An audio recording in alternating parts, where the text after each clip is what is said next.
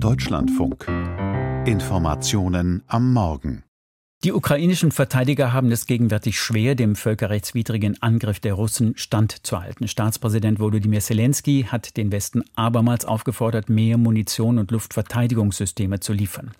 Aus Odessa und anderen ukrainischen Städten wurden am Wochenende erneut russische Angriffe mit Todesopfern gemeldet. Wenn man die russischen Angriffe auf die Zivilisten in Odessa zusammendenkt mit den jüngsten Bitten pro-russischer Separatisten in der moldawischen Region Transnistrien, die Moskau um Schutz ersuchten, dann könnte Russland längst an der Ausweitung des Krieges auf die Republik Moldau arbeiten. Frage an unsere Osteuropa-Expertin Gesine Dornblüt. Am Wochenende, wie gesagt, Drohnen- und Raketenangriffe. Wie fällt die Bilanz aus?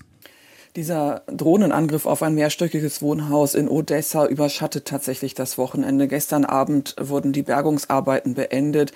Das Ergebnis zwölf Tote, darunter fünf Kinder. Ein vier Monate alter Junge ist das jüngste Opfer. An der Front erhöht Russland weiter den Druck. Es werden heftige Kämpfe aus der Nähe von Bachmut gemeldet. Russland greift da weiter ohne Rücksicht auf das Leben seiner Soldaten an. Der britische Geheimdienst hat jetzt eine Zahl genannt, und zwar seien die russischen Verluste im Februar jetzt so hoch gewesen wie noch nie auf russischer Seite, nämlich im Schnitt 983 Tote und Verletzte am Tag. Und Präsident Zelensky, Sie haben es kurz erwähnt, hat unter dem Eindruck der Toten in Odessa in seiner Videobotschaft noch einmal um weitere Unterstützung gebeten dringend, je mehr russische Logistik man auf dem russisch besetzten Gebiet zerstören könne, desto mehr ukrainische Menschenleben könne man retten. Die Ukraine sei in der Lage dazu mit der Hilfe der Partner. Diese wüssten das auch. Der Schlüssel sei aber der politische Wille. Der Außenminister der Türkei hat jetzt Verhandlungen zwischen Russland und der Ukraine angemahnt. Was hat er gesagt?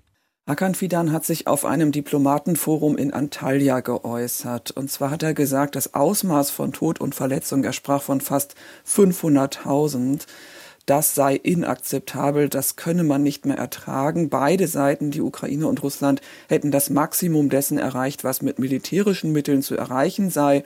Deshalb sei es Zeit, einen Dialog über einen Waffenstillstand zu beginnen. Das heiße aber nicht, die russische Besatzung anzuerkennen.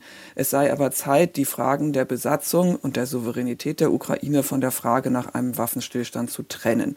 Präsident Erdogan hatte ja bereits Mitte der Woche erklärt, die Türkei stehe erneut als Ort für Friedensverhandlungen bereit. Es hat bereits im Frühjahr 2022 ja in der Türkei direkte Verhandlungen zwischen der Ukraine und Russland gegeben, die damals aber scheiterten, vor allem am mangelnden Vertrauen der Ukrainer in Russland, das ja damals während der Verhandlungen unter anderem Mariupol zerstörte, ohne Rücksicht auf Zivilisten.